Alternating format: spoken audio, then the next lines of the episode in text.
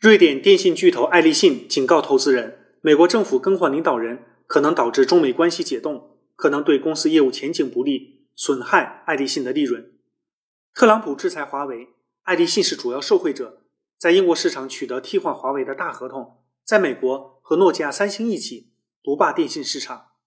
其实，爱立信这个警告过于紧张了，这个时候说松绑华为也不容易，也不确定，而且。作为一个全球跨国公司，实在是有失身份、小家子气了。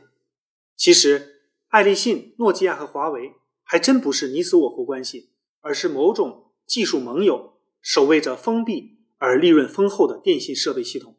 一旦系统被攻破，变成电脑那样的微薄利润，才是行业最大风险。